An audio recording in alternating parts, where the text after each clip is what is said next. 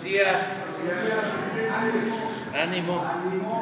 Ya llevábamos tiempo sin informar. Bueno, pero hoy martes eh, corresponde informar sobre el pulso de la salud. Eso es lo que vamos a dar a conocer básicamente y luego abrimos para las preguntas y las respuestas. Adelante.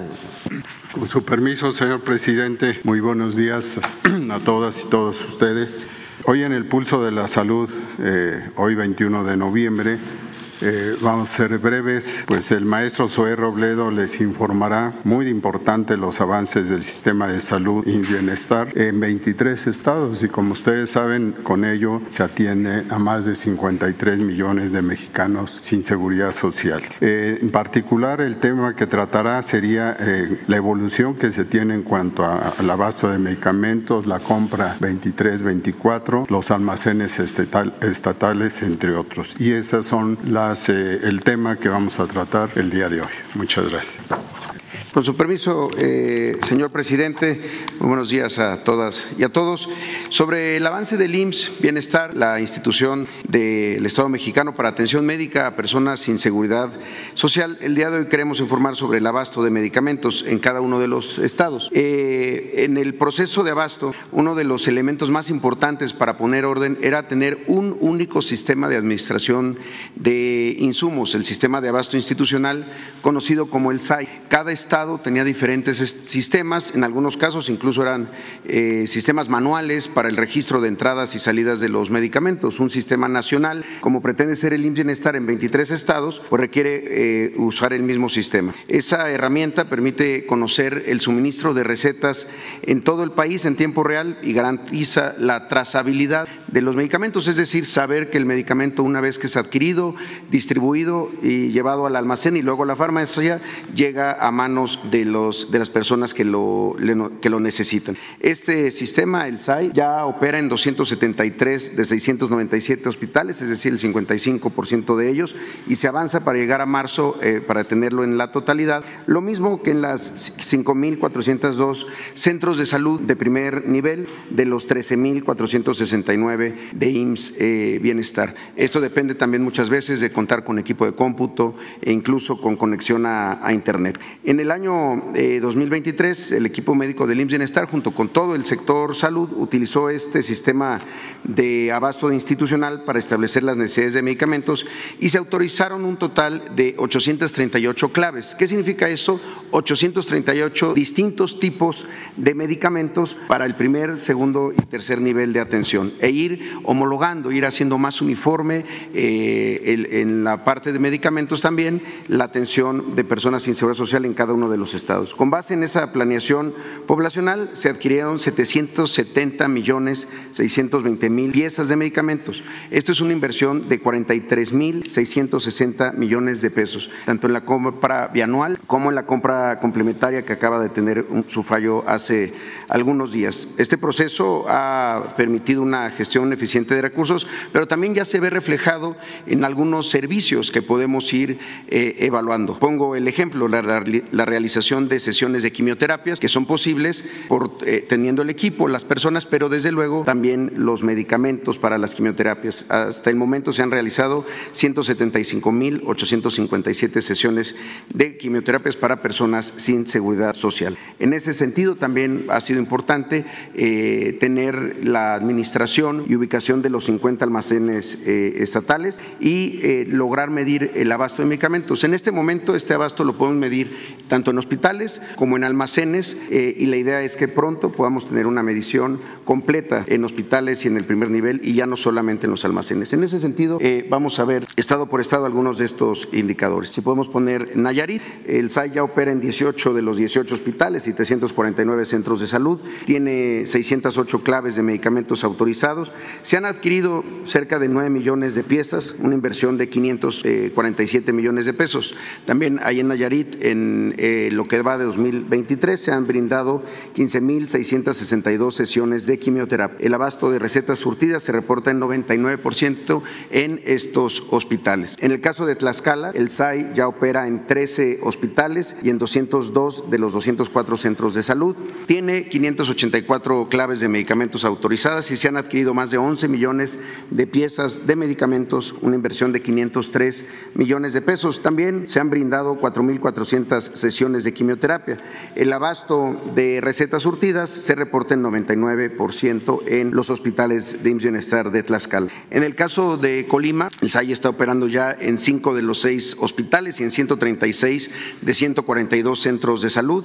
Tiene 624 claves de medicamentos autorizadas y se han adquirido más de 5 millones de piezas, una inversión de 370 millones de pesos para el estado de Colima. También se han brindado 6.660 sesiones de quimioterapias y el abasto reportado en los hospitales de IMSS Bienestar de Colima es del 99%. En el caso de Baja California Sur, el sistema de abasto institucional opera ya en seis de los 10 hospitales que hay en Baja California Sur y en dos de 81 centros de salud. Ahí es donde se tiene que trabajar de manera más intensa en el primer nivel de atención. Eh, se tienen 563 claves autorizadas y se han adquirido más de 5 millones de piezas con una inversión de 233 millones de pesos. También se han brindado 761 sesiones de quimioterapia de junio a, la fecha. El abasto de recetas surtidas se reporta en 99% en los hospitales sin bienestar de Baja California Sur. En Sinaloa, el SAI está operando ya en,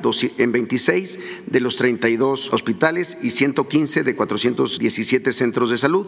Tiene 685 claves autorizadas y se han adquirido 21.5 millones de piezas, una inversión de 1.444 millones de pesos. También se han brindado 10.140 sesiones de quimioterapia en Sinaloa y el abasto de recetas surtidas se reporta en 95% en las unidades de segundo nivel. En el caso de Sonora, el sistema ya está operando en 19 de 21 hospitales y 259 de 271 centros de salud. Tiene 696 eh, claves autorizadas y se han adquirido más de 16 millones de piezas, una inversión de 1.153 millones de pesos en compra de medicamentos en Sonora. También se han brindado 5.039 sesiones de quimioterapia y el abasto de recetas surtidas se reporta en el 98% en los 19 hospitales sin bienestar de Sonora, donde ya está el SAI instalado. En el caso de Campeche, el sistema opera ya en 12 de los 14 hospitales y en 179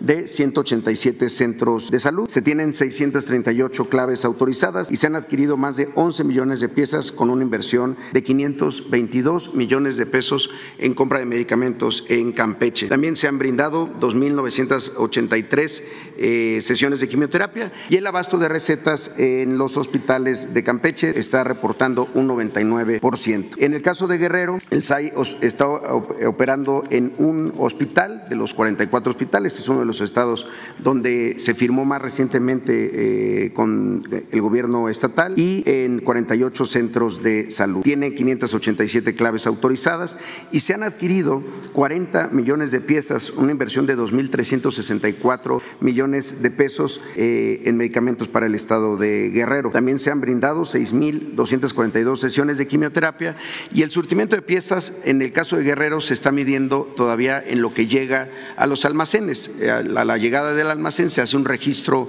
de entrega y eh, eso es lo que se reporta a partir de la necesidad del Estado. El registro en almacén en Guerrero está en el 92%. En el caso de Veracruz, el SAI está operando en 37 de 63 hospitales y en 834 de 1.413 centros de salud. Tiene autorizadas 544 claves y se han adquirido 83.5 millones de piezas de medicamentos para personas sin seguridad social solo para Veracruz. Una inversión de 4.175 eh, millones de, pesos. Las sesiones de quimioterapia reportadas eh, en este momento es de 1.015 sesiones de quimioterapias y un surtimiento de piezas hacia almacén del 95%. En el estado de Michoacán, el SAIO está operando en 30 de 36 hospitales y en 378 de 830 centros de salud. Tiene autorizadas 565 claves o tipos de medicamento y ha adquirido, eh, se ha adquirido para Veracruz, para Michoacán, perdón, un total de de 76 millones de piezas, una inversión de 3.265 millones de pesos. Se han brindado 11.694 sesiones de quimioterapias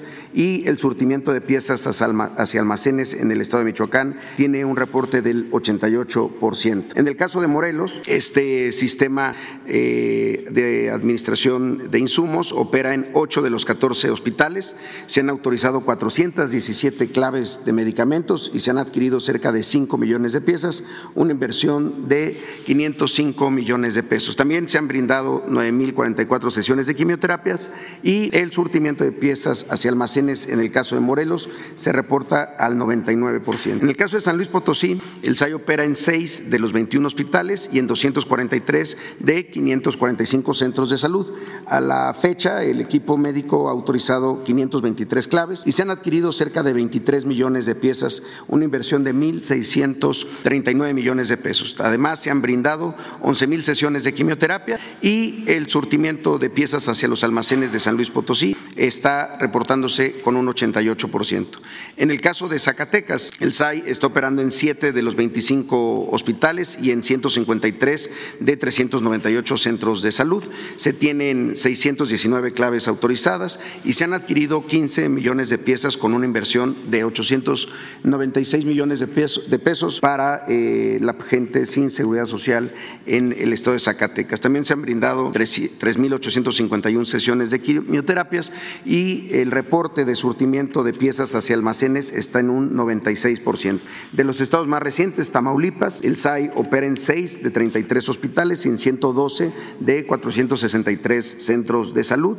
Se tienen autorizadas 794 94 claves de medicamentos y se han adquirido 34 millones de piezas, una inversión de 1.729 millones de pesos. También se han brindado 7.524 sesiones de quimioterapia y el surtimiento hacia los almacenes reporta un 92%. En Hidalgo, el SAI opera en 15 de 22 hospitales y en 238 de los 722 centros de salud. Tiene 690 claves autorizadas, se han adquirido 33 millones de piezas, una inversión de 1.436 millones de pesos para medicamentos en el estado de Hidalgo y se han brindado 3.863 sesiones de quimioterapia. El surtimiento de piezas hacia almacén está en un 92%. En el estado de Oaxaca, el SAI opera en 43 de los 49 hospitales IMSS Bienestar de Oaxaca y en 1.180 de 1.443 centros de salud. Se tienen 602 claves autorizadas, se han adquirido cerca de 54 millones de piezas, una inversión de 2.048 millones de pesos para Oaxaca en medicamentos y se han brindado 12.231 sesiones de quimioterapia. El surtimiento de piezas hacia almacén está en un 99% y además en Oaxaca es uno de los estados donde se adquirió un almacén adicional. En Quintana Roo, el SAI opera en, eh, en un centro de salud todavía, son 795 claves autorizadas para Quintana Roo, sobre todo por la incorporación del nuevo oncológico de Chetumal, y se han adquirido 10 millones de piezas con una inversión de 863 millones de pesos. También se han brindado 664 sesiones de quimioterapia de junio a noviembre y el surtimiento de piezas hacia los almacenes es del 83%. En Puebla, eh, el SAI está operando en 7 de 61 hospitales y 331 de 1.019 centros de salud. Tiene 838 claves autorizadas y se han adquirido más de 52 millones de piezas, una inversión de 3.048 millones de pesos para la población sin seguridad social que habita en Puebla. También se han brindado 17.500 sesiones de quimioterapia y el surtimiento de piezas hacia los almacenes se está reportando en un 75%. Los últimos estados, Baja California, se está operando ya en uno de los 10 hospitales y en 15 de 193 centros de salud.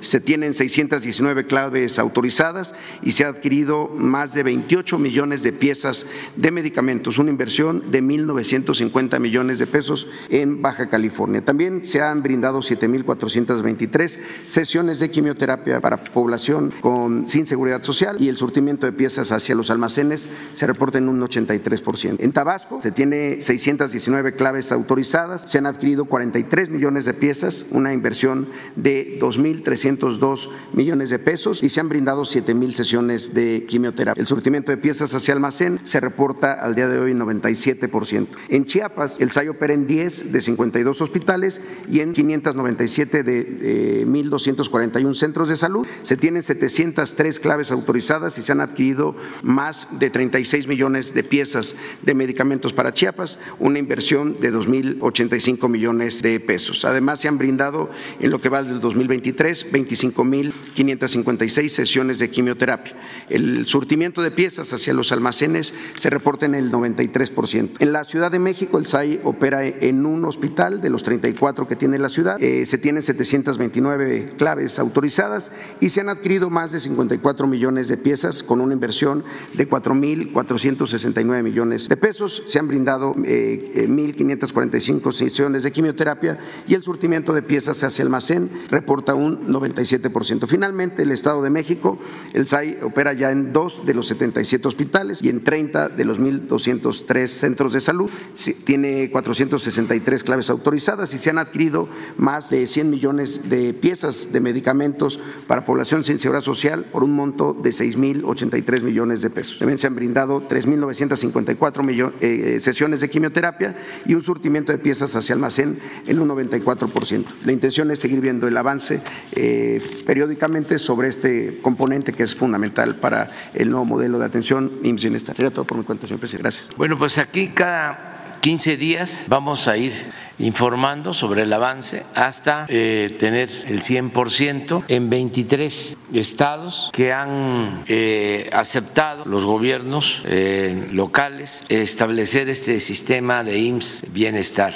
yo espero que para marzo ya se tenga un sistema público de salud de primera con médicos, especialistas, todos los medicamentos, estudios, intervenciones quirúrgicas, todo de manera gratuita. Ese es el propósito eh, que tenemos. Por eso cada 15 días vamos a hacer el recorrido por los 23 estados y va a ir creciendo el porcentaje de hospitales, de centros de salud, de medicamentos adquiridos. También eh, en diciembre vamos a inaugurar ya la gran farmacia que va a contar con todos los medicamentos que se requieren, todos los medicamentos.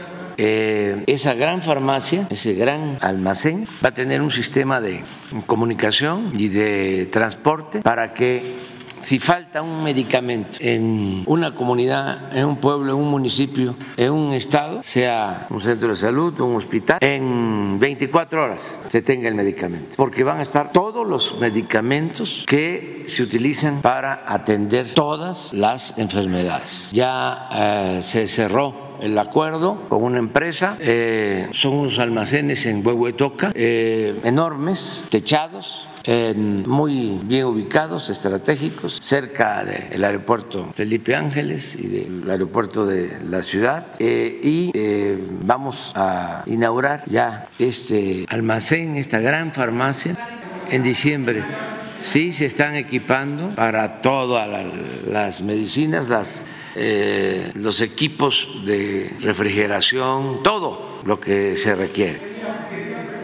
Eh, estamos viendo la fecha, estamos en eso. Eh, apenas se firmó hace una semana el convenio ya con la empresa. Se le aportó un 10% de conformidad con un avalúo que se llevó a cabo. Me gustaría que eh, en una semana, si les parece, si tengo los datos mañana, les informo de esta adquisición. Es muy buena. Birmex, Birmex es la empresa que se va a encargar de la distribución. Es una paraestatal que se va a hacer cargo de toda la distribución y del manejo del almacén. Tú, puedes, eh, tienes más información sobre esto.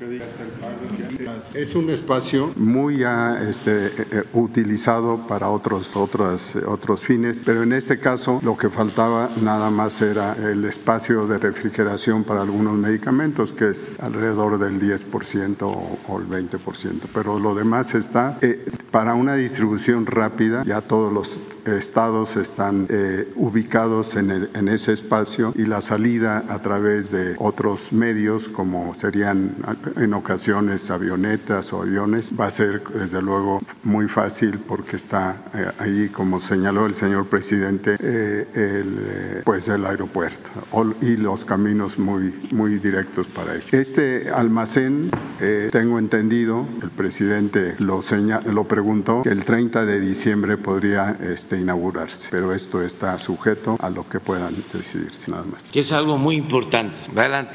Buenos días, presidente. Buenos días a todas y a todos. Nancy Flores de la revista Contralínea. Presidente, eh, nosotros publicamos este reportaje acerca de lo ocurrido con el excomisionado del INAI, Oscar Guerra Ford, actual todavía hasta el 30 de noviembre secretario eh, ejecutivo del Sistema Nacional de Transparencia. Este Sistema Nacional de Transparencia está integrado no solo por el INAI, sino también por el Archivo General de la Nación, la Auditoría Superior de la Federación y eh, también por el INEGI.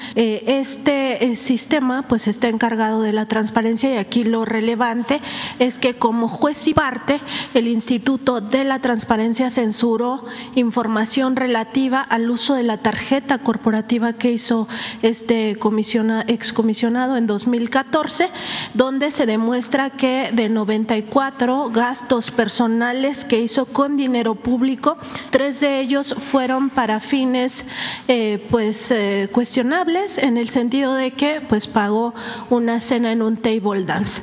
Eh, el tema no solo es que censuraron en 2016 esta información, sino que censuraron todos los gastos personales hechos por los comisionados de aquel momento. Y pues de acuerdo con la información que recabamos en la revista Contralínea, eso mismo está ocurriendo actualmente. Las tarjetas corporativas que tienen asignadas los cuatro comisionados actuales y un alto funcionario del INAI eh, estarían siendo empleadas también para pagar sus gastos personales. En la ley de responsabilidades de los servidores públicos se dice que el manejo irregular de los fondos públicos es peculado, un delito de corrupción eh, que se considera como un desvío de recursos públicos. Y aunque ellos lo reponen a los 10 días de que se identifica que han sido utilizados o malversados estos fondos, pues el ilícito ya existió. Nos explicaba un abogado que es como si alguien roba algo, algún objeto o algún dinero y después lo devuelve, pero el robo ya ocurrió, o sea, eso no se borra. Y aquí el tema es que ellos pues argumentan que no dan esa información a pesar de que son el Instituto de la Transparencia, Instituto Nacional de la Transparencia, pues que no entregan esa información porque eh, se podría eh, revelar el patrimonio que tienen estos comisionados. Ya eh, los dos secretarios ejecutivos pues presentaron su renuncia al INAI y además dos comisionadas, la comisionada presidenta Blanca Lilia Ibarra y la comisionada que aspira a presidir este Instituto de la Transparencia renunciaron a sus tarjetas corporativas el viernes. pero, presidente, aquí la pregunta es que eh, no para estos cargos se considera que deben de ser personas probas con alta ética, con alta moralidad y además eh, que ellas mismas, estas comisionadas, comisionados, deberían de estar transparentando en este momento por ser el Instituto Nacional de Transparencia, eh, pues todos los gastos que han hecho de forma presuntamente irregular y además pues eh, que se investigue, ellos mismos proponer que se investigue a fondo este tema y quienes tengan alguna responsabilidad pues se separen de sus cargos en tanto eh, pues se verifica qué pasó ahí, presidente. Su opinión, por favor. Pues eh, lo de siempre, ¿no? consideramos que durante el periodo neoliberal o neoporfirista para la aplicación de la política de pillaje crearon organismos fachadas, parapetos para simular de que iba a haber honestidad y transparencia. Todo aparente mientras saqueaban al país. Eso fue lo que hicieron. Utilizaron de excusa las llamadas nuevas políticas públicas. Surgió la llamada sociedad civil, lo que antes se conocía como pueblo, con la diferencia de que la sociedad civil se la apropiaron los oligarcas, la élite del poder, y empezaron a hablar de autonomía y de independencia, todo un discurso muy truculento, al grado que crearon, ya lo hemos visto muchas veces, lo hemos dicho muchas veces, este Instituto de la Transparencia. Y cuando nace el Instituto de la Transparencia con Fox, lo primero que resuelven es mantener en secreto la lista de los empresarios que habían sido beneficiados con la condonación de impuestos. Y luego viene lo de Odebrecht, esa empresa brasileña que soborna autoridades en toda América, detienen al dueño, al señor Odebrecht, en Estados Unidos, declara, da a conocer a qué gobierno le había dado dinero para obtener contratos. Desde luego se incluye a México. En otros países van hasta presidentes a la cárcel por ese escándalo y aquí no pasa nada. Pero no solo eso, el Instituto de la Transparencia resuelve mantener en secreto el expediente de Odebrecht México. Es hasta hace relativamente poco por una declaración como testigo protegido del que fue director de Pemex, Emilio Lozoya, que se conoce como esta empresa eh, Odebrecht eh, recibió un trato preferencial durante el gobierno de Calderón y durante el gobierno del licenciado Peña. Pero eso es la transparencia. O sea, para eso crearon ese instituto y lo promovieron los que eh, se autodenominaron miembros de la sociedad civil, los escritores pseudo intelectuales pseudo independientes del periódico Reforma y otros más. Pero esto demuestra que eh, fueron instituciones creadas para solapar la corrupción a cambio de recibir prebendas, de recibir sueldos elevadísimos. Estos servidores públicos funcionarios que no servidores públicos. Ganan más que lo que obtiene el presidente de México. Tienen un presupuesto anual por no hacer nada o por hacer estas cosas que están ustedes denunciando y que es totalmente cierto. Mil millones de pesos al año de presupuesto. Y son los organismos que defienden los conservadores. Y así como este organismo, crearon otro que es también eh, un instituto anticorrupción. Y cuando lo crearon, porque esto es surrealismo puro, eh, la corrupción no era delito grave, porque Salinas de Gortari modificó el Código Penal para que la corrupción no fuese delito grave y que quien cometía un acto de corrupción pudiese salir bajo fianza. A sabiendas de que no era delito grave la corrupción, crearon el Instituto Anticorrupción. ¿Por qué no primero hicieron la reforma constitucional para que la corrupción se considerara delito grave? No, Primero fue la creación de este aparato burocrático oneroso y nosotros hicimos la reforma para que sea delito grave la corrupción. Pero como se dice coloquialmente, así se las gastaban. Y como tenían el control de todos los medios convencionales de información, pues manipulaban a sus anchas. La gente no sabía y ahí están los resultados. Si existe en el Ejecutivo la Secretaría de la Función Pública, si existe como organismo autónomo la Fiscalía General de la República, si existe la Auditoría Superior. de la Federación del Poder Legislativo, ¿para qué el Instituto de la Transparencia o otros institutos? Si hay eh, necesidad de pedir información, todos estamos obligados a aportar información y esa es una función de eh, la Secretaría que lleva el nombre de Función Pública y no haría falta ese aparato, que es un florero que está de adorno. Ojalá y nada más estuviese de adorno. Cuesta muchísimo. Son de las eh, reformas que hay que hacer hacia adelante, porque si no, sí, para que quienes mm, nos van a sustituir se ocupen de eso, porque si no, este, nos van a salir de que todos somos INI, todos somos Poder Judicial, todos somos, ¿cómo se llama eso? INAI, y ahora dicen que el INAI no se toca. Sí, el, el INAI no se toca. O sea, pero yo creo que lo más importante de todo, porque ya va a llegar el momento en que se van a tener que hacer esas reformas administrativas, porque son gastos innecesarios, duplicidad de funciones, ya va a llegar el momento. Y lo más importante es que ahora todo esto se ventila y se conoce, porque quienes nos están viendo, nos están escuchando, ¿qué sabían desde que se fundó este Instituto de la Transparencia sobre sus funciones? Si sabían que lo habían creado durante eh, el presidente Fox, luego pues, estamos hablando de cuatro o cinco sexenios, y estoy seguro que el 90% de los mexicanos ni sabían qué era lo del INAI. Ahora ya están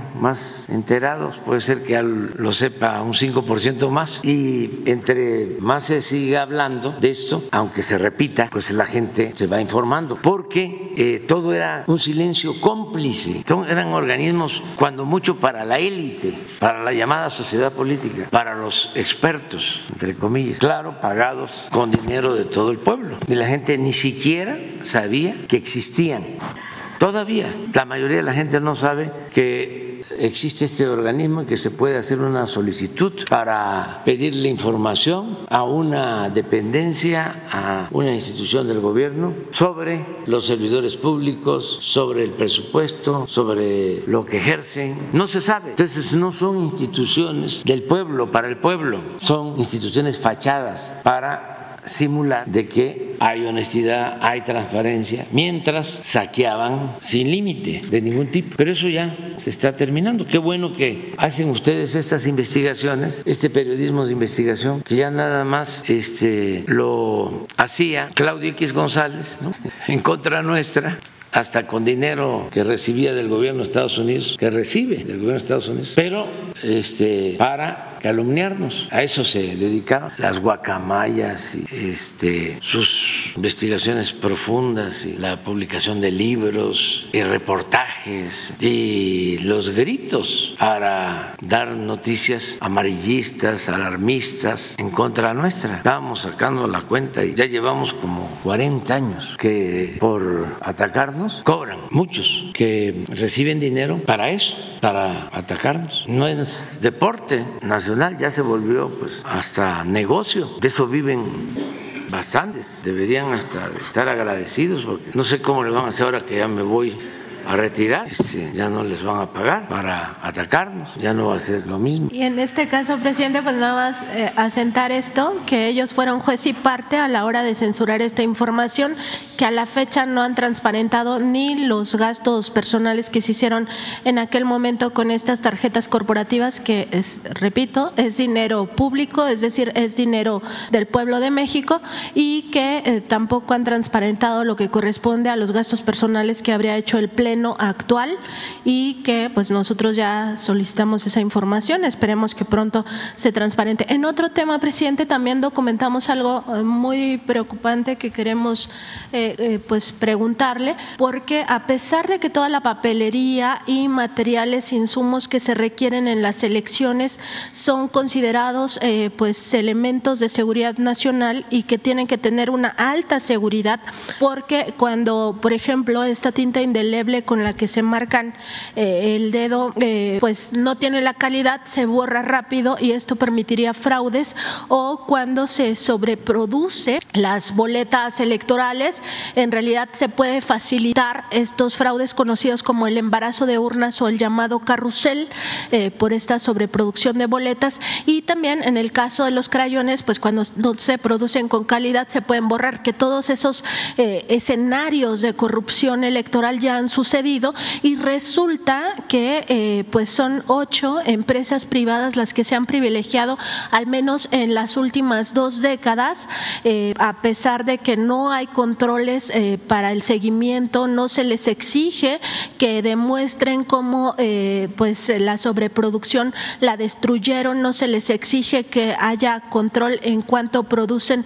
de boletas y esto pues no solo ocurre a nivel nacional en el INE, sino también en los institutos eh, electorales locales. Aquí el tema ha sido tan, eh, digamos, tan evidente y eh, pues tan riesgoso que la actual consejera presidenta del INE, Guadalupe Tadei, ya hizo un convenio marco pues para decirle a los OPLES que se ajusten a estos nuevos mecanismos de seguridad que sí garantizaría talleres eh, de México, eh, Talleres Gráficos de México. en este caso, presidente, preguntarle por qué esta paraestatal pues ha sido relegada, sobre todo en el periodo anterior que encabezaba Lorenzo Córdoba, para privilegiar a ocho compañías, de las cuales tres, y esto es lo más preocupante, son empresas coyote o podrían configurarse en empresas fantasma, pues no tienen domicilio, no tienen tampoco maquinaria y no tienen eh, personal, eh, no están registrados trabajadores ante el Instituto Mexicano del Seguro Social y lo que hacen es eh, contratar o maquilar a través de terceros sin ningún control, dando paso a escenarios pues de posibles fraudes electorales. Falta una ley al respecto, falta que se legisle, que se considere ya un asunto de seguridad nacional. Entonces preguntarle su opinión, presidente, porque esto pues nos afectaría no solo en las elecciones de 2024, sino en adelante y podría facilitar esos escenarios de fraude. Pues yo pienso que esto corresponde al Instituto Electoral ellos son los que deciden sobre toda la papelería que se utiliza en las elecciones. Ellos eh, hacen los contratos, ellos eh, son los que elaboran boletas e históricamente en la época de los fraudes eran también los que destruían las boletas, las quemaban como las destruyeron en el 88 o en el 2006, que eso debería de prohibirse, deberían de quedar ahí las boletas para la investigación y contar después las boletas, aunque ya se han dado veredictos. ¿Por qué quemarlas? Es como los archivos, ni, modo que ya pasó un determinado tiempo, vamos, archivo muerto, pues sí, pero no se quema. Y antes se quemaban las boletas, se destruían, y ojalá y eso lo corrijan, pero, pero tiene que ver con el Instituto Electoral y yo creo que con la investigación de ustedes y esta denuncia, pues los consejeros del INE van a tomar cartas en el asunto y sí existe la Fiscalía Electoral, sí pueden eh, hacer una investigación y a todos nos conviene que se tenga cuidado en la fabricación de las boletas. Hay que esperar a ver qué eh, resuelve, qué informa el Instituto Electoral. Qué bien que esto se ventile, es muy bueno. Nada de esto salía antes, nada, no se sabía nada. Fue un periodo completamente oscuro, eh, sin transparencia. Vamos a esperar a ver qué. Y haría un llamado usted, presidente, al Congreso, pues para que tome también cartas en el asunto y se legisle este tema por ser seguridad nacional? Yo pienso que hay que esperar la respuesta del de, eh, INE. Y de conformidad con la ley, que estoy seguro que a ellos les corresponde eh, la elaboración, la contratación de las empresas para eh, fabricar la papelería, para hacer las boletas, que ellos informen cómo está este proceso, que lo transparenten y que incluso pidan que la Fiscalía Electoral y hasta la Auditoría Superior de la Federación participe, el mismo tribunal electoral, como observadores para garantizar la transparencia. Presidente, ya por último preguntarle sobre las elecciones en Argentina, pues eh, quedó Javier Milei. ¿Qué lección le queda al pueblo de México en torno pues a este cambio eh, radical que nuevamente vive este país latinoamericano lamentablemente cuando eh, pues vienen de un gobierno progresista? No es el único caso el de Argentina que después de un gobierno progresista llega un personaje pues de ultraderecha, ultracapitalista, ultraneoliberal. En este caso, ¿qué lección le puede quedar al pueblo de México pues para que no se corra riesgo en el futuro de que tras gobiernos progresistas pues regresen los eh, gobiernos ultraneoliberales que acaban eh, limitando el llamado estado de bienestar y sobre todo eh, pues desapareciendo los derechos colectivos, los derechos sociales y también programas pues como el de las pensiones adultos mayores, las becas de bienestar, etcétera, que incide directamente en el bolsillo de los más pobres. Gracias, presidente. Aquí no tenemos ese riesgo, no hay nada que temer. El pueblo de México está muy consciente, es de los pueblos más politizados del mundo y sabe muy bien que los gobiernos de derecha solo favorecen a las minorías, son defensores del conservadurismo, son los gobiernos de derecha empleados de las oligarquías, se dedican a saquear a los pueblos, a las naciones, no le tienen ni amor ni respeto al pueblo. Eso ya aquí se sabe. Nosotros respetamos la decisión que tomó un grupo mayoritario en Argentina, respetamos esa decisión, aunque es eh, algo que consideramos no les va a ayudar, pero el pueblo es soberano. Aún con todos los elementos antidemocráticos que utiliza la mafia del poder económico y del poder político en todos lados, por ejemplo, el control de los medios de información, control mediático, impresionante en Argentina, en Chile, en todos lados, en México, pero allá está peor. Es muchísima la manipulación. Para decirlo en una palabra, con todo respeto, fue un autogol.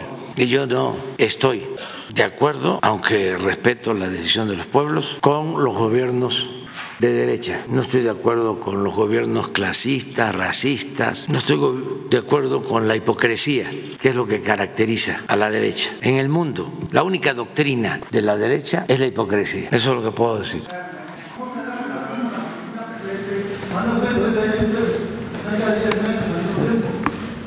Vamos, vamos, poco a poco, despacito. Vamos, prisa. Buenos días, señor presidente. Buenos días, miembros del gabinete.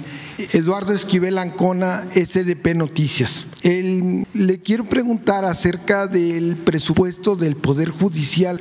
Año con año ellos tienen un subejercicio. Eh, del 2019 al 2022 han tenido un subejercicio de más de 12 mil millones de pesos. O sea, en este año, eh, hasta junio, habían ejercido de sus 80 mil millones de pesos que tenían de presupuesto este año, solo han, habían ejercido 6.371 millones de pesos este año. no sé, están, tiene aparte los fideicomisos, estos fideicomisos eh, son 14, ya 13 están en veremos de si se los quitan, pero les queda uno de más de 6 mil millones de pesos. Entonces no han ejercido esta, este, pues todo su presupuesto, están y cada año reclaman más. Este, el subejercicio no es, es una falta administrativa y, la, y pues eh, si un año no se ejerce el presupuesto, al siguiente año pues hay una disminución, pero al Poder Judicial solo ahora sí, el 2024 sí les van a, a hacer menos sus sus fideicomisos. La pregunta que yo le quisiera hacer es si este subejercicio, como marca la ley, se regresa a la tesorería de la federación o, eh, o no sé, y esto es muy importante, la pregunta es muy importante, porque según varios legisladores de Morena, con este subejercicio se quiere hacer, eh, pues es presupuesto que no, no, se ejerció y este, se quiere hacer un, un fondo para ayudar a, Acapulco en, este, en esta difícil situación. Entonces, la pregunta, ¿usted sabe si este dinero se regresa a la, a, la tesorería de la federación? Porque también hay otro caso, los fideicomisos en estos cuatro años eh, que tiene el Poder Judicial han aumentado más o menos esa cantidad de 12 mil millones de pesos. No sé si lo regresen o lo están metiendo a sus fideicomisos para luego.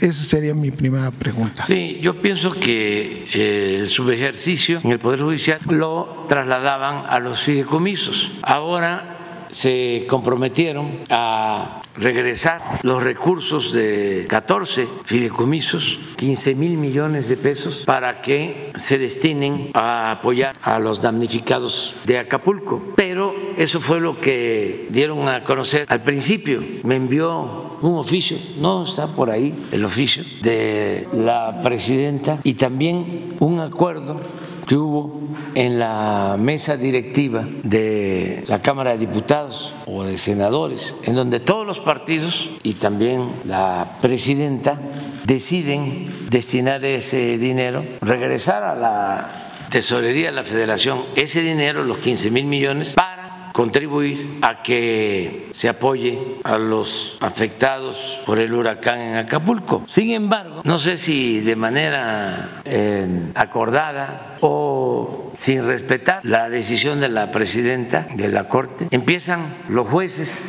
a presentar amparos para que el dinero no se entregue. Entonces tenemos que esperar a ver qué van a resolver ellos mismos sobre este asunto y aquí vamos a estar pues recordándolo, ¿no? Les vamos a entregar el oficio, mejor. ¿Para qué lo buscas? Se lo entregas el oficio y el acuerdo del Congreso, ¿sí?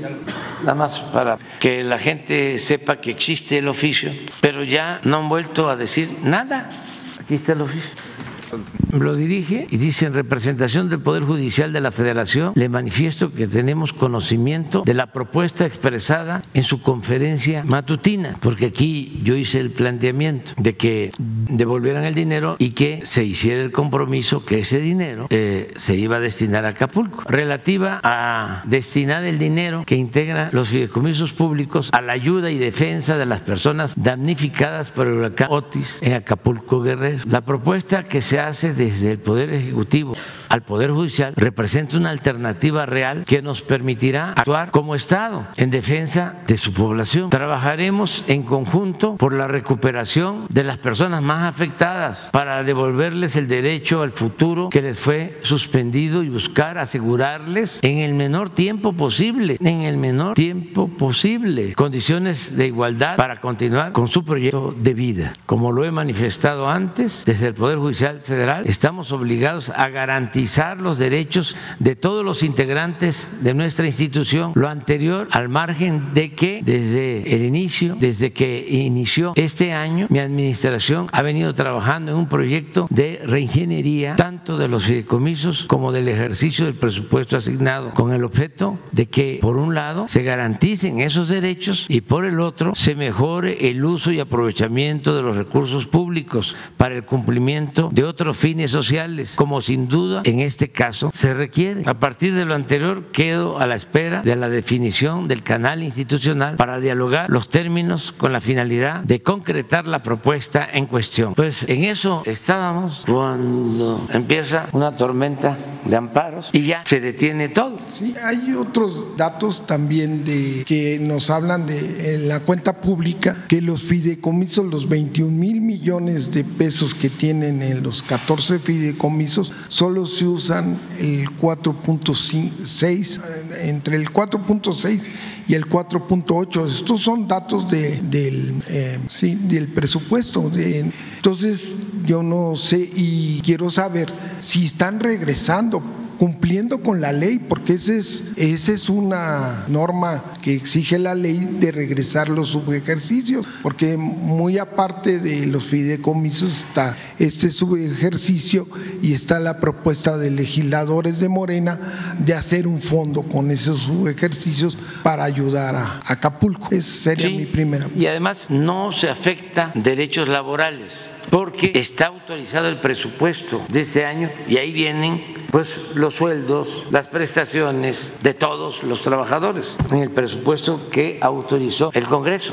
Sin embargo, eh, no quiere y siento que había de parte de la presidenta la intención no creo que sea un truco que tengan bien ensayado, ¿no? sino que ella quiso hacer algo, buscar una salida, entregar estos recursos para los damnificados. Sin embargo, pues está rodeada. Ese es el problema de la autoridad que no es libre, que depende de grupos de intereses creados. Me imagino que empezaron a hablar por teléfono y a decirle, ¿qué hiciste?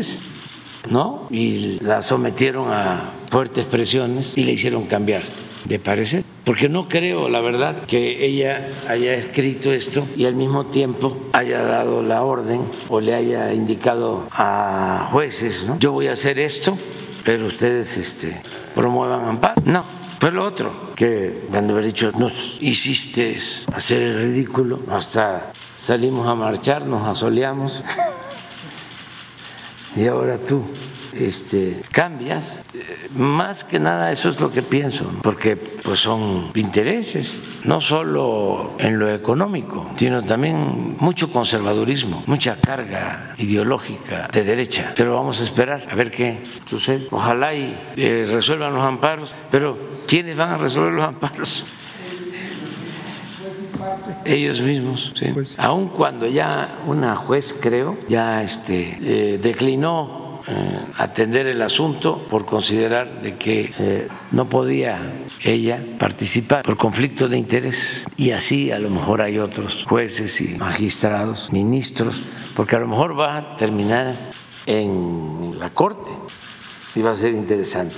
A ver qué decide muchas gracias. En una segunda pregunta, eh, ¿qué le podría aconsejar al gobierno de Puebla? Tienen aquí, el gobierno de Puebla tiene un problema añejo desde el 2016 que se hizo eh, con un esquema APP, el Museo Internacional Barroco. Este, este museo que, pues, que lo administran privados, eh, una empresa que se llama La Peninsular, este, ellos este, hicieron este, pues, es bonito el el, Museo Internacional Barroco tiene poco acervo, a pesar de el, el, eh, FONADIN, el Fondo Nacional de Infraestructura, les dio 500 millones de pesos, este, un crédito de Banobras, todo esto se hizo, pero manejado por privados. Y el problema es que se tiene una deuda el gobierno de Puebla de más de casi 8 mil millones de pesos, porque cada mes eh, entre 30 y 35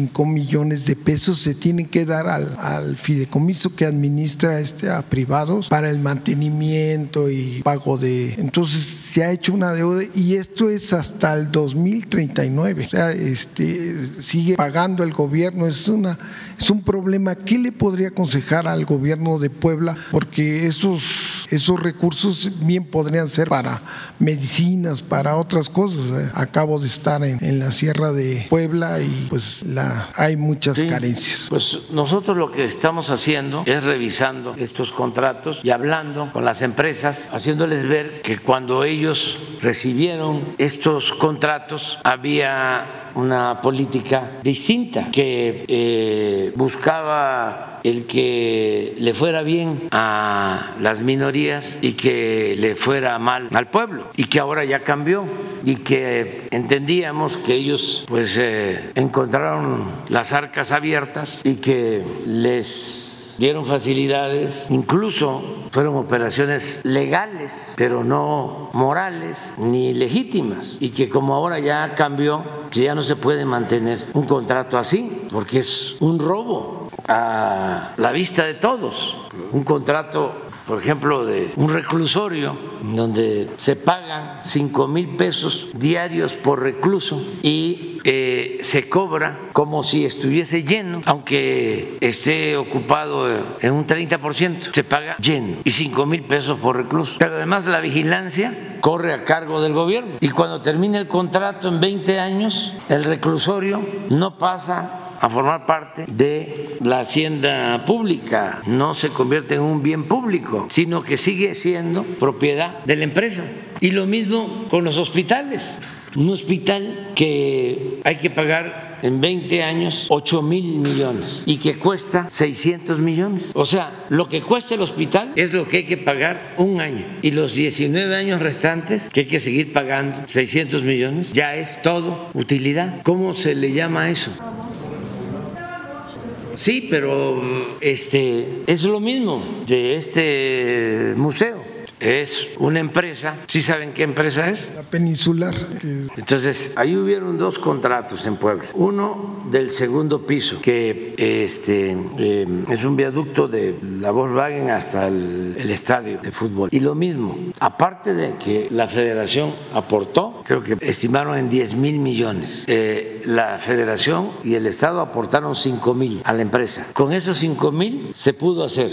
Y los 5 mil que le correspondían a la empresa, se los ahorraron. Pero además recibieron una concesión para cobrar por pasar en el segundo piso de 30 años. Y este otro el museo, museo Del Barroco, lo mismo. Les dieron 500 millones a fondo perdido. A fondo perdido. Del Fonadín y un crédito de Banobras. Sí. Entonces, ¿qué es lo que se tiene que hacer? ¿Qué hicimos con los contratos de gas? ¿Qué hicimos con los reclusorios? ¿Qué eh, estamos haciendo con los hospitales? ¿Qué eh, hicimos ya con el mantenimiento de carreteras, porque les dieron contratos para mantener carreteras. En todos los casos se negoció. Nada más en los reclusorios nos ahorramos 10 mil millones de pesos, más lo que se van a seguir ahorrando hacia adelante. Entonces no se rompe el contrato, pero sí hay una reestructuración, una negociación, una rebaja, es este un acuerdo distinto, eso es lo que tiene que hacer el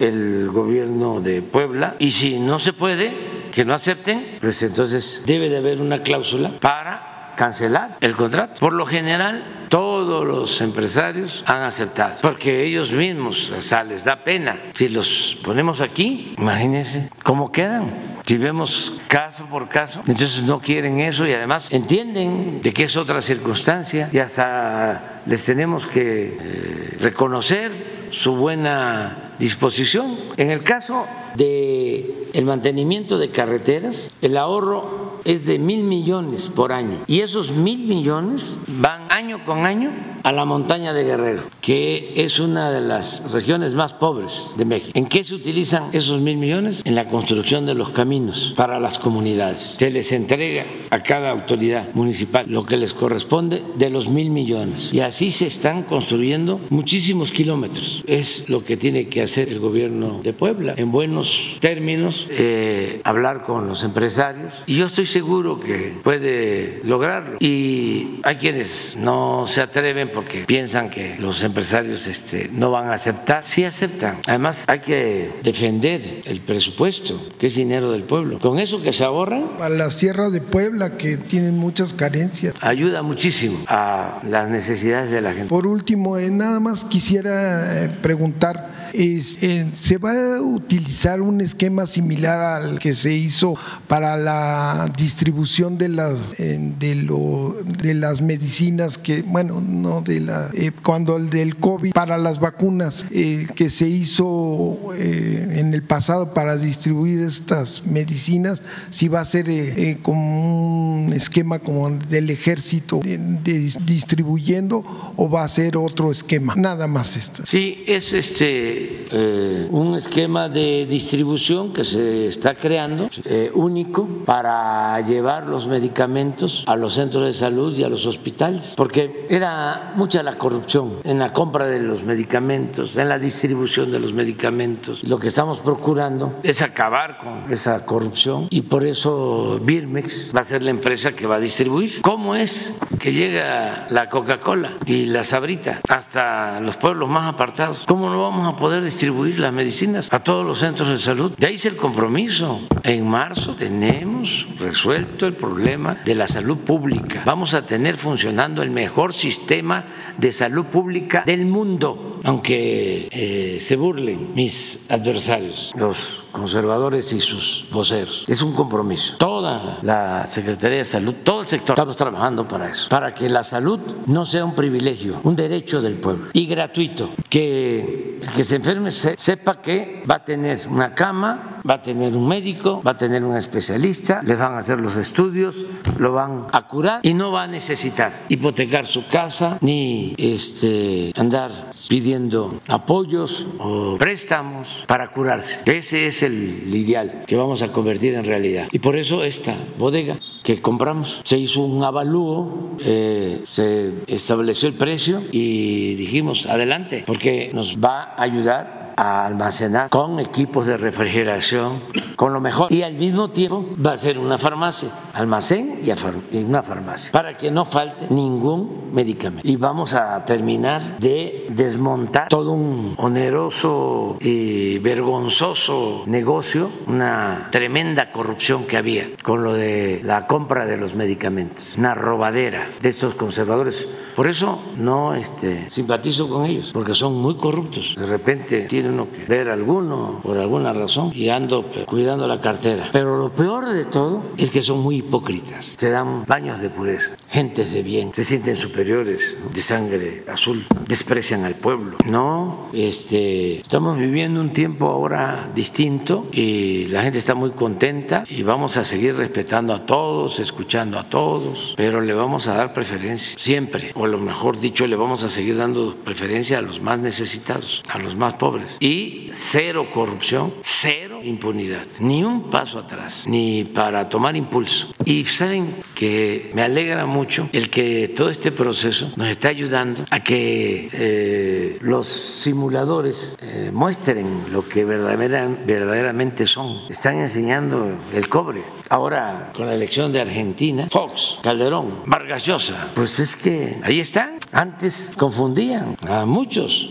Ahora no, ahora es como en los tiempos del finado Fidel Velázquez. Soy charro y qué, soy conservador y qué, soy de derecha y qué. Se acaba la simulación. Es que eso hacía mucho daño, mediatizaba y son momentos de definición, nada de medias tintas. ¿Cómo se escurrían? Yo no estoy con ningún partido. Yo soy de la sociedad civil. Yo soy independiente. No, ahora son momentos de definición y eso es muy bueno. Imagínense la alegría, ¿no? Que le causa el triunfo de la derecha en Argentina a Zuckerman o a Krause o a Aguilar Camín a todos, todos, todos, todos, todos. Nada más que la historia de México es excepcional, fecunda. Nosotros logramos nuestra independencia, pero luchando al mismo tiempo por abolir la esclavitud. Por eso el padre de nuestra patria Miguel Hidalgo es algo único, único. ¿En qué país del mundo hubo un movimiento de reforma como el que llevó a cabo Benito Juárez y los liberales de su época? ¿En qué lugar del mundo? Ayer conmemoramos un aniversario más de la revolución. ¿En dónde? Una revolución da lugar a la creación de una constitución que protege antes que en ninguna otra parte del mundo los derechos sociales. Mucho antes que la rusa. Una constitución que garantiza el derecho de los campesinos a la tierra, que garantiza el derecho de los obreros a jornadas justas, a salario mínimo, que garantiza la educación pública, que garantiza la libertad de expresión, de manifestación de las ideas, que garantiza el dominio de la nación sobre los recursos naturales, sobre todo la recuperación de la riqueza petrolera. ¿En dónde? Hagan un ejercicio con todo respeto a los demás países y vean dónde están los hidalgos y dónde están los morelos y dónde están los juárez y en dónde dónde están los Maderos y los Villas y los Zapatas y los generales Cárdenas. Por eso lo que se está llevando a cabo ahora no tiene marcha atrás. La transformación continúa porque el pueblo la está impulsando y está la gente contenta, feliz. Hablan de polarización. ¿Cuál? Polarización es eso, 60-40 o 55-45, pero acá es cuando menos 70-30 si nos ganan pues, la cúpula y con ciertos círculos conservadores, pero son minorías, porque hasta la gente de clase media en general está apoyando la transformación, sobre todo la clase media que es más inteligente y sobre todo más humana, menos egoísta, menos individualista. Gracias, presidente. Muy buenos días a todas y a todos. Liliana Noble de Pulso Saludable. Preguntarle, presidente, cómo calificaría la reunión eh, en San Francisco. Tengo entendido que invitó al presidente Xi Jinping para que viniera a México, si ya tienen alguna fecha establecida y cuál fue la, la práctica que sostuvo con el primer ministro Justin Trudeau y con Joe Biden. Eso sería mi primera pregunta. Bueno, no fue muy bien, la verdad. Este, eso es lo otro eh, hay mucho respeto por México, mucho, mucho respeto. El presidente de China nos dio pues un trato especial. Eh, no todos los presidentes eh, fueron recibidos en encuentros, reuniones bilaterales. El presidente Biden solo tuvo dos reuniones bilaterales con el presidente de China y con nosotros, a pesar de que habían más de 20 jefes de Estado y de gobierno. Y lo mismo el presidente de China fueron muy buenos los encuentros con los dos. Yo celebré en la reunión amplia el que en estas circunstancias de muchas tensiones por lo que está sucediendo en Rusia, en Ucrania, en Gaza, eh, se haya llevado a cabo este encuentro, sobre todo entre el presidente de China y el presidente de Estados Unidos, porque les dije que lo más importante siempre es el diálogo y el resolver controversias de manera pacífica y no a la carrera armamentista y atender los problemas de la humanidad con desarrollo. Les recordé que hay mil millones de seres humanos que sobreviven con menos de un dólar diario y que en vez de la guerra se tenía que pensar en el bienestar de los pueblos, pero que celebraba, celebraba que estaban ahí se reunieron y estuvo el jueves el presidente de China con el presidente Biden y el viernes en la mañana fue la reunión bilateral con China antes del inicio de la reunión de Asia-Pacífico y yo le agradecí al presidente de China el apoyo que recibimos porque eso no debe de olvidarse, nobleza obliga, cuando la pandemia, porque fue el primer gobierno en ayudarnos. Se estableció un puente aéreo para traer equipos, no teníamos equipos para proteger a enfermeras, a médicos, no teníamos ventiladores para atender a los enfermos y ellos fueron los primeros, igual con las vacunas. Y hablamos ahora también de lo de Acapulco y ellos van a vendernos una buena parte de los electrodomésticos que necesitamos, porque ya se terminó el censo casa por casa en Acapulco y resultaron más de 250 mil hogares afectados y pues se requiere esa cantidad de paquetes de electrodomésticos, más de 250 mil estufas, 250 mil refrigeradores, colchones, licuadoras, vajillas y eh, en el mercado nacional tenemos el compromiso de 30 mil, vamos a llegar creo que a 40 porque también nos están ayudando los empresarios, pero es una cantidad muy grande y ellos del gobierno chino se comprometieron a ayudar. Lo mismo eh, fabricantes en Estados Unidos. Aprovechamos pues esta reunión y nos fue muy bien. En el caso de la reunión bilateral con el presidente Biden, extraordinaria. Él es un agente muy amable, muy respetuoso, amigo de nosotros y tocamos el tema migratorio, el tema de las drogas, la cooperación económica, las visas. También sostuvimos una reunión bilateral con el primer ministro de Canadá y en muy buenos términos. Yo aprovecho para agradecerle mucho a nuestros paisanos, nos este, apoyaron, los veíamos pues de lejos porque como eran varios jefes de Estado, estaba cerrado San Francisco por completo y sin embargo allá en las esquinas había banderitas mexicanas y ahí estaba y hasta donde llegábamos a saludarlos, no se podía más. Pero eh, les mandamos pues un abrazo eh, a todos nuestros paisanos. Me hubiese gustado, se me pasó, pero estamos en San Francisco y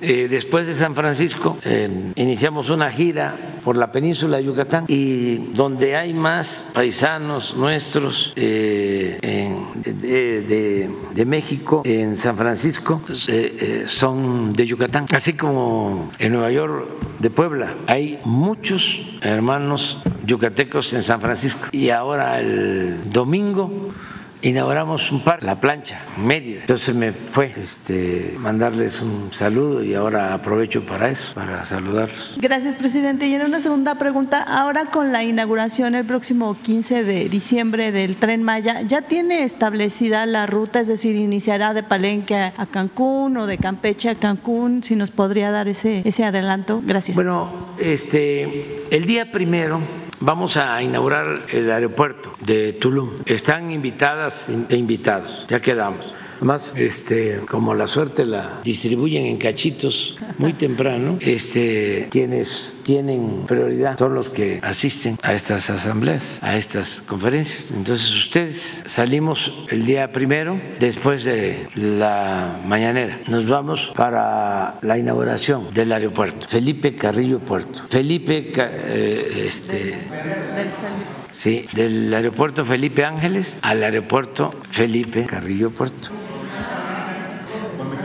No, no, porque estamos arreglando lo de Mexicana. Ya va a volar Mexicana, pronto, muy pronto. Este, yo espero que en diciembre ya empecemos a volar con Mexicana. Luego el día 15 es el tren de Campeche a Cancún. También están invitados. Y luego eh, la inauguración, y están invitados, el tren de Salina Cruz a Coatzacoalcos, el del Istmo. Eso es el día 22 de diciembre. Y el 31 de diciembre de eh, Cancún a Palenque, por si se quieren quedar a, a esperar el año nuevo ahí, este, se quedan si no, vamos a buscar la forma que lleguen ese mismo día a la Ciudad de México. Están invitados. O sea, para que son los cuatro eventos. Y vamos a tener otras inauguraciones, pero ahí les vamos a ir diciendo. Ya en diciembre, muchas. Ya estamos terminando obras y este, muy importantes obras que se están concluyendo. Gracias, presidente.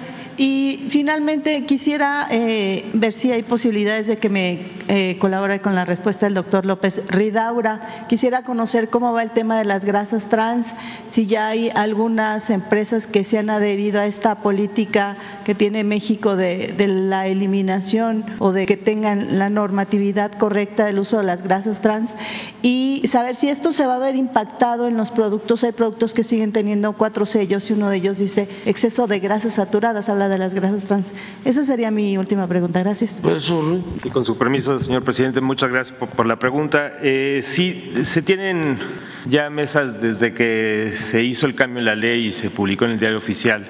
Eh, Cofebris ha establecido una mesa de trabajo con el sector industrial eh, principalmente para establecer una serie de lineamientos y tiempos. Este, eh, y eso va, va muy bien. Este, estamos esperando que que en, estos meses, para que a partir del próximo año ya empiecen las visitas de verificación hacia las diferentes industrias que está produciendo eh, productos empaquetados para la verificación de la eliminación de las grasas trans. Eh, consideramos que eh, esto es, uno, es una política pública de gran impacto, digo, el impacto lo vamos a ver en los próximos tal vez 5 a 10 años, es una cosa que se va a instalar poco a poco el beneficio en salud, pero la eliminación también pediremos a la Organización Mundial de la Salud que nos hagan una visita de verificación para que nos acrediten la eliminación de ácidos grasos trans en la industria.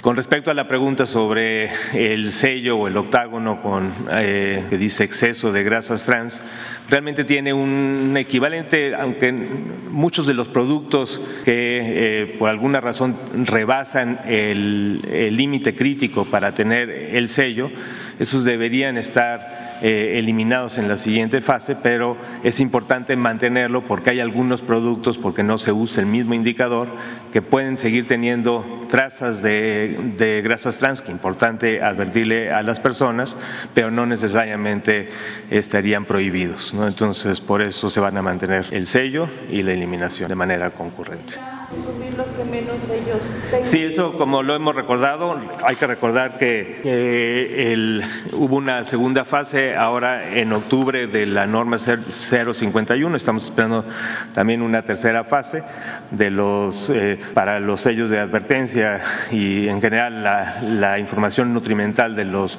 de los productos empaquetados. Eh, y, la recomendación, y seguiremos insistiendo en la campaña, es un mensaje muy fácil para la población, que cuantos menos sellos tengas, si no tienes sellos, mejor.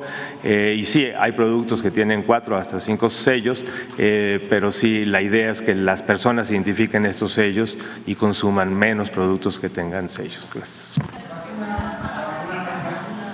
A ver, las vacunas, infórmalo, su término general.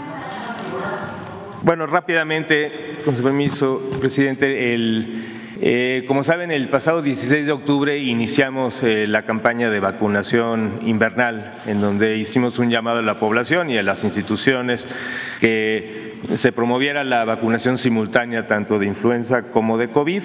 Eh, al día de hoy, ya después de cinco semanas de iniciado la campaña de vacunación, tenemos un avance casi del 29% para el caso de influenza. Em, se han aplicado cerca de 10 millones de dosis en, todo el país, en todas las instituciones. Recordar que la meta es de 35 millones de dosis para toda la época invernal. Y para el caso de COVID, eh, que se tenía programado una meta de 20 millones, ahí tenemos un poco más de casi 1.9 millones eh, de dosis que se han aplicado. Esto representa 9.5% de avance.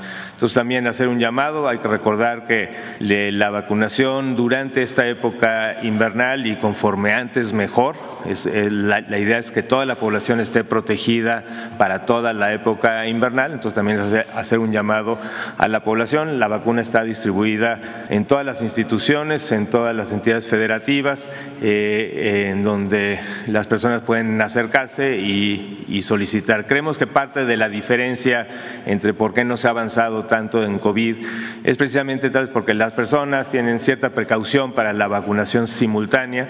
Entonces, si, si se vacunaron ya de influenza, les pedimos también que vayan a los centros de salud para que se vacunen también de COVID, que es importante eh, la protección de ambas enfermedades. Eh, el, COFEPRIS sigue en, en está eh, eh, por sacar los lineamientos para la autorización, hizo la, revisión eh, de los, del el comité de moléculas nuevas. Hay que recordar que hay un comité eh, asociado a, COFEPRIS que hizo la evaluación tanto de AstraZeneca, de Moderna y de Pfizer.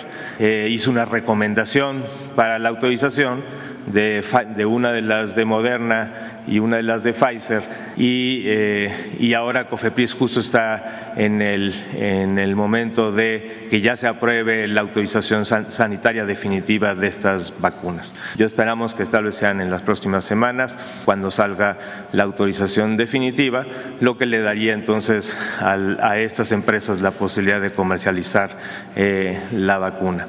Eh, con respecto a la vacuna patria, hemos estado ya eh, formalizando también entre la Secretaría de Salud y CONACID la posibilidad de, incluir parte de la vacuna patria a finales de la temporada, de esta temporada, y preparar eh, la cobertura con patria para las siguientes temporadas. Estamos viendo a ver si podemos este, ya tenerla a partir de diciembre. Esto ya se lo comentaremos en su momento. Gracias, señor presidente. Gracias. Omar Brito de Grupo Milenio Presente. Eh, yo me regresaría un poco al tema de la elección de Argentina. Quisiera preguntarle qué se espera eh, de ese gobierno, qué se puede esperar también de eh, pues esa relación diplomática, sobre todo después de estos desencuentros que ha habido y que han sido públicos. pues qué espera usted de ese gobierno. ¿Hay algún riesgo o ver algún riesgo de ruptura con el gobierno de Argentina, el próximo gobierno? Nosotros no vamos a romper relaciones con Argentina porque un país, una nación, no es solo su gobierno, es su pueblo fundamentalmente. Y el pueblo de Argentina y el pueblo de México tienen eh, lazos de amistad y de solidaridad en momentos muy difíciles, precisamente cuando eh, la derecha se impuso hasta con el uso de las armas, militarizando Argentina. Muchos muchos argentinos eh, fueron protegidos en México, vivieron en nuestro país, muchos. Y tenemos con ellos y con todos los argentinos muy buena relación. Yo le agradezco a Maradona que el día que triunfo, él eh, da una entrevista eh, a favor de nosotros y a favor del movimiento progresista de América Latina y le agradezco mucho también al Papa Francisco, además eh, dirigente religioso y también político, lo considero el dirigente político más importante del mundo, argentino. Entonces tenemos muy buenas, muy buenas relaciones con el pueblo de Argentina. Ya es público y notorio que nosotros no coincidimos con eh, los que sostienen una política autoritaria privatizadora, racista, clasista. No estamos de acuerdo con los gobiernos que favorecen a las minorías y le dan la espalda a la mayoría del pueblo. Entonces, eso está muy claro. Es como si este, estuviésemos a favor de Franco o de Pinochet, o para ser más preciso, de Videla. ¿Compararía a Javier Milei con ellos? No, tienen este, ese pensamiento, así lo ha expresado. Y somos pues, respetuosos del pueblo, de la decisión que tomaron, pero pintamos nuestra raya. No estamos de acuerdo con esa política, que es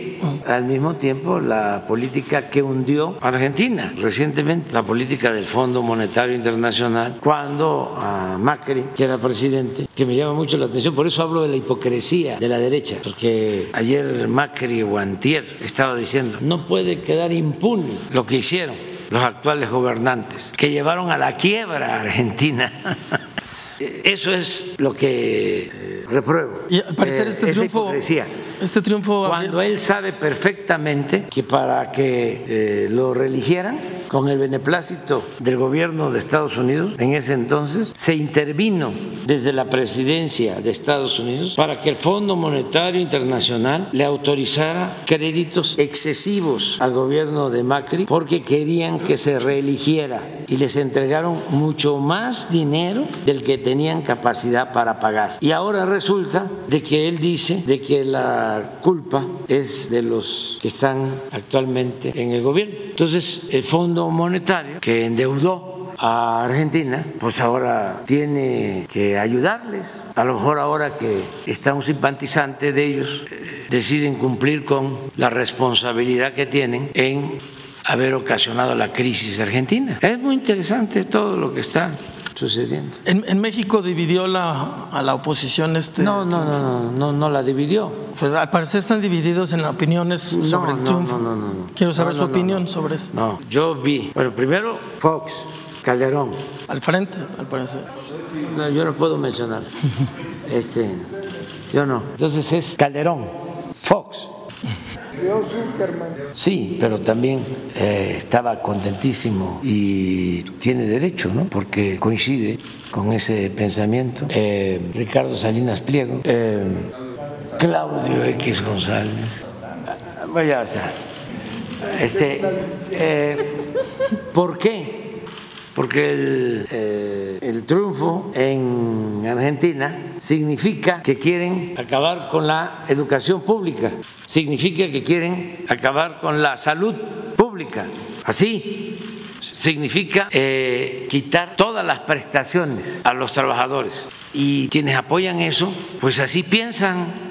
Ah, además, quieren que se privatice la empresa petrolera de Argentina. ¿Quiénes piensan así?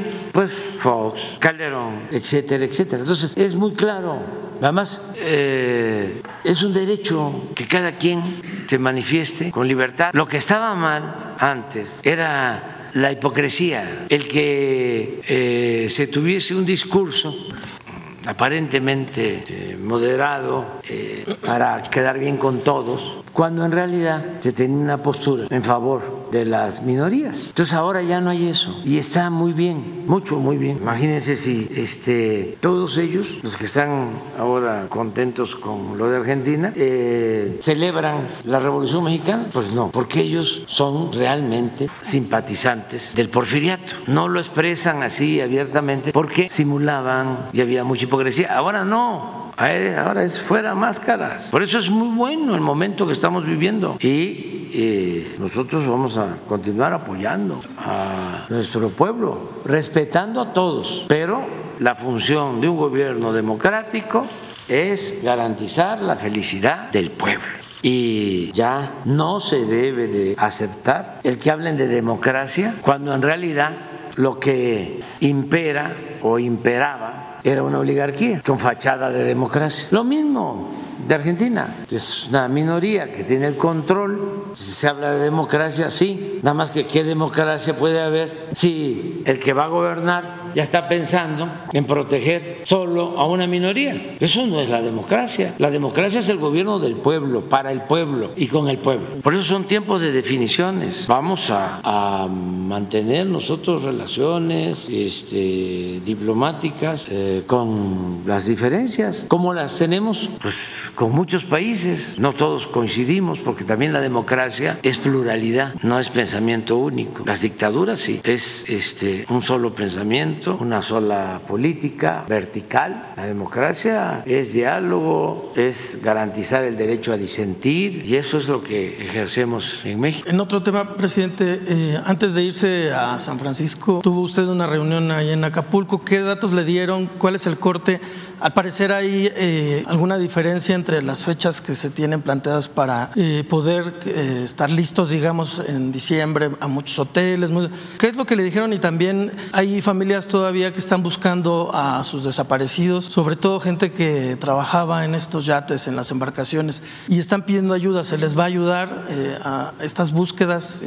¿O qué le han dicho? Estamos trabajando en Acapulco con mucha intensidad están allá pues como 40 mil servidores públicos. Solo de defensa, marina y guardia nacional como 25 mil elementos y como 10 o 15 mil civiles. Si no, no terminamos los censos que ya terminamos y todo lo que se ha hecho hemos entregado miles de despensas, eh, están funcionando las cocinas, no falta el agua, se restableció la comunicación en las carreteras desde el primer día la autopista y el restablecimiento del servicio eléctrico. Eh, ya estamos empezando a reabrir escuelas para el regreso a clases. ¿Cuántas? Eh, ¿Sabe cuántas? Eh, ahora le, le comento. lo mismo en el caso de centros de salud, de hospitales. ¿Tienes el dato de centros de salud y hospitales de Guerrero? Este, pero a ver, si me permites, nada más un. El, ya estamos entregando eh, paquetes de electrodomésticos. Debemos de llevar como 10 mil, 12 mil, más que son muchos los que se requieren. Eh, les hablaba yo del restablecimiento del sistema eléctrico, pero estamos haciendo una visita casa por casa para ayudar en la conectividad. Eh, se han recogido miles de toneladas de basura. Eh, estamos trabajando en la limpieza de todo Acapulco. En fin, se está avanzando. Ya se empezó a pagar a los beneficiarios de los programas sociales.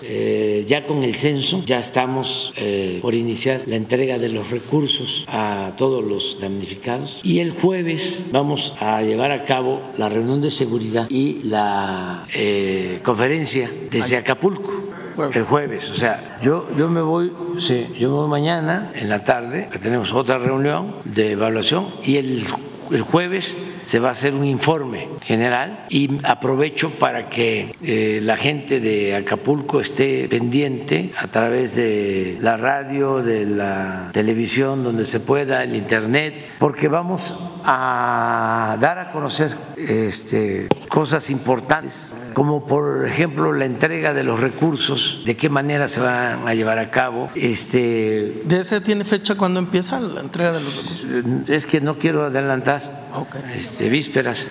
Eh, eh, el jueves es para eso, el jueves en la mañana es para eso. Y en cuanto a los eh, que perdieron la vida en la búsqueda desaparecidos eh, se encontró en el mar a eh, una persona que perdió eh, la vida este, porque Marina está llevando a cabo una labor con dragas, grúas para ir sacando embarcaciones. han avanzado bastante, están en eso. Se va a informar también el jueves sobre el rescate, o sea, las víctimas, los que perdieron la vida y cuántos todavía no están localizados o desaparecidos. Se va a dar toda la, toda la información. Este, a ver lo de salud. Con su permiso, señor presidente, muy brevemente les puedo señalar que desde la primera semana eh, se encuentran operando seis hospitales y, de acuerdo a lo que hoy vimos, tres de ellos del INS Bienestar, que son la base para el manejo el tratamiento de los pacientes. El Hospital Regional del IMSS, el General del ISTE y el Instituto Estatal de Cancerología.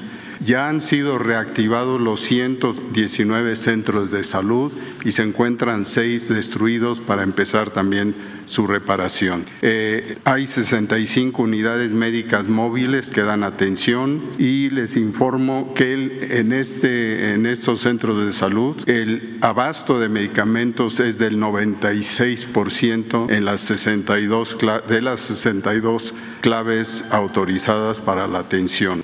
La fuerza de trabajo está compuesta de 879 profesionales de salud y agradecemos muy, en forma muy especial a los 19 estados por su importante eh, apoyo en todo lo que en salud se representa, incluyendo medicamentos, traslados y desde luego la cobertura con sus equipos que llevan. Eh, se han dado 79 mil atenciones médicas además de las de hemodiálisis, 117 mil acciones de enfermería y se encuentran al, día de ayer, ciento, no, hoy 188 pacientes hospitalizados, pero no a consecuencia de, eh, eh, de, lotis, sino de los que representan la normalidad eh, de la salud de Acapulco. Contamos 43 con 43 camas y termino señalándoles que el trabajo a nivel comunitario ha sido y seguirá siendo muy importante porque yo no conozco ninguna situación semejante que se haya resuelto positivamente sin la participación de la población de las comunidades. Y esto es lo que estamos haciendo, pero hemos puesto atención, como les digo, eh, para, por último, eh, a la vigilancia epidemiológica del dengue. En Acapulco hay 313 casos probables, 23 confirmados y en Coyuca de Benítez 9 probables sin haber todavía confirmados en la estrategia de control del control de vectores mediante nebulización espacial y térmica se han cubierto a 510.113 personas y mañana se agregará la nebulización aérea. En la vacunación se ha cumplido con lo llamado y eh, con lo necesario y los riesgos sanitarios que son muy importantes y que se habló mucho del desarrollo de, de problemas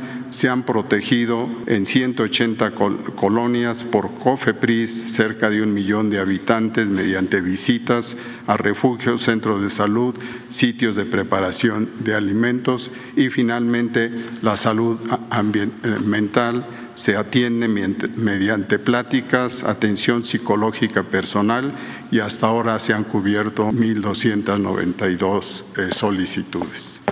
Cuento. Finalmente, presidente, eh, quisiera saber si tiene eh, ya alguna fecha estimada para el primer vuelo de Mexicana y si nos puede platicar por qué ha sido el retraso en, que se ponga eh, pues a trabajar esta aerolínea. Bueno, estamos este, consiguiendo los aviones.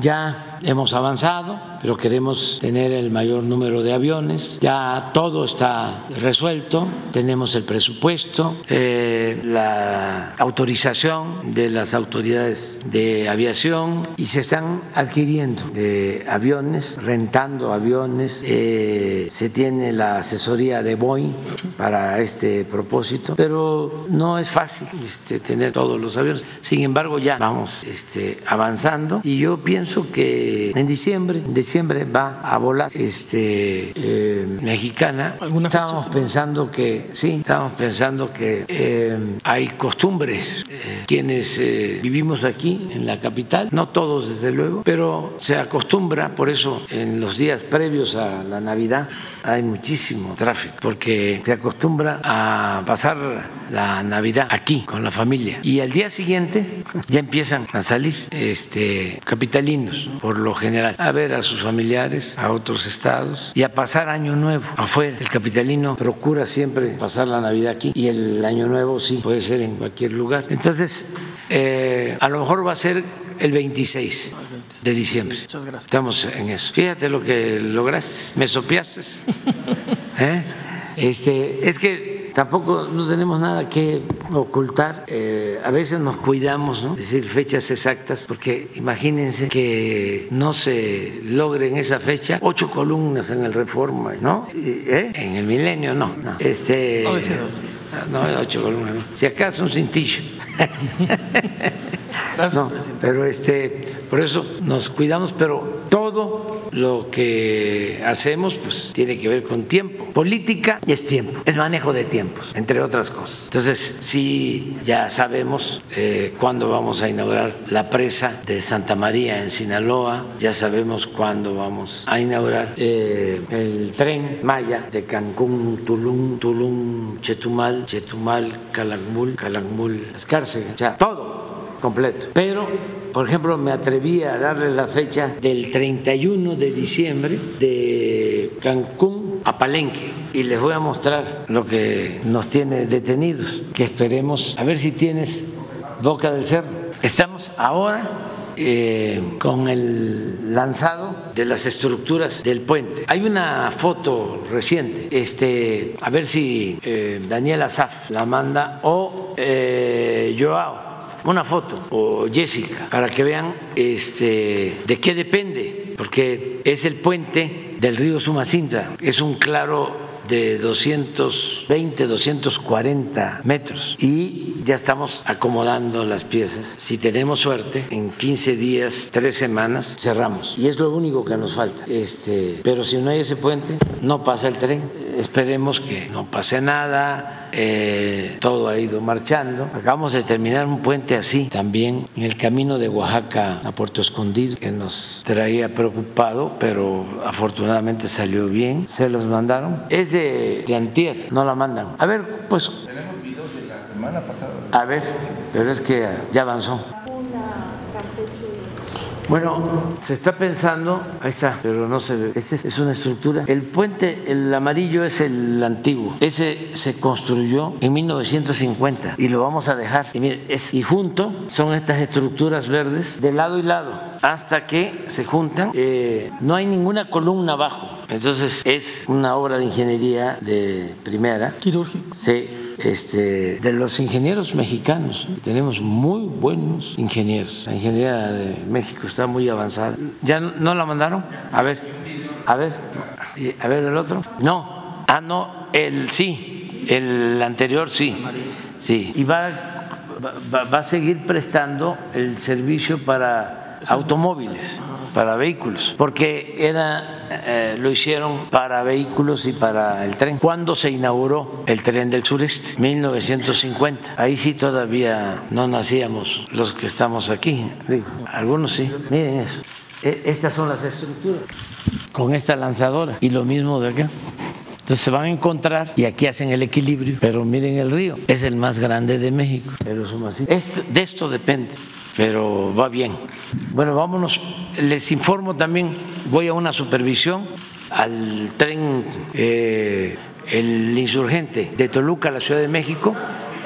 Sí, y voy eh, después, vuelo a, Dos Bocas, a la refinería, y regreso hoy, mañana aquí nos vemos, y en la tarde Acapulco, eh, y el jueves Acapulco, y de una vez les digo que de Acapulco voy a la revisión de caminos a Oaxaca, eh, voy a Istepec, ahí es a revisar el camino de El Istmo a Oaxaca y luego vamos a la supervisión del camino de Oaxaca a eh, Puerto Escondido, luego de ahí a Tuxtepec, que es también revisión de caminos y eh, la construcción de un hospital. Con la venta del avión presidencial se están construyendo dos hospitales, uno en, eh, el Papaloapan, en, lo acabo de decir ahora, Tuxtepec, es el post-COVID, este, en Tuxtepec, eh, y luego voy a la Mixteca, voy a Talajiaco y voy a Oahuapan y luego ya a la montaña de Guerrero, ahí tenemos tres eh, obras, una se va a inaugurar que fue el acuerdo que hicimos con el Teletón. En la montaña de Guerrero se va a inaugurar el domingo, sí, un centro de rehabilitación de lo mejor. Es una obra de mucha importancia social. Entonces, esto en la zona más pobre de México, de las más pobres, en la montaña. Y vamos a tener también una reunión con los presidentes municipales. Les hablaba yo de los mil millones que se les entregan para los caminos. Vamos a evaluar eso. Y ahí también se está construyendo otro eh, hospital del INS Bienestar, igual que en Tuxtepec, de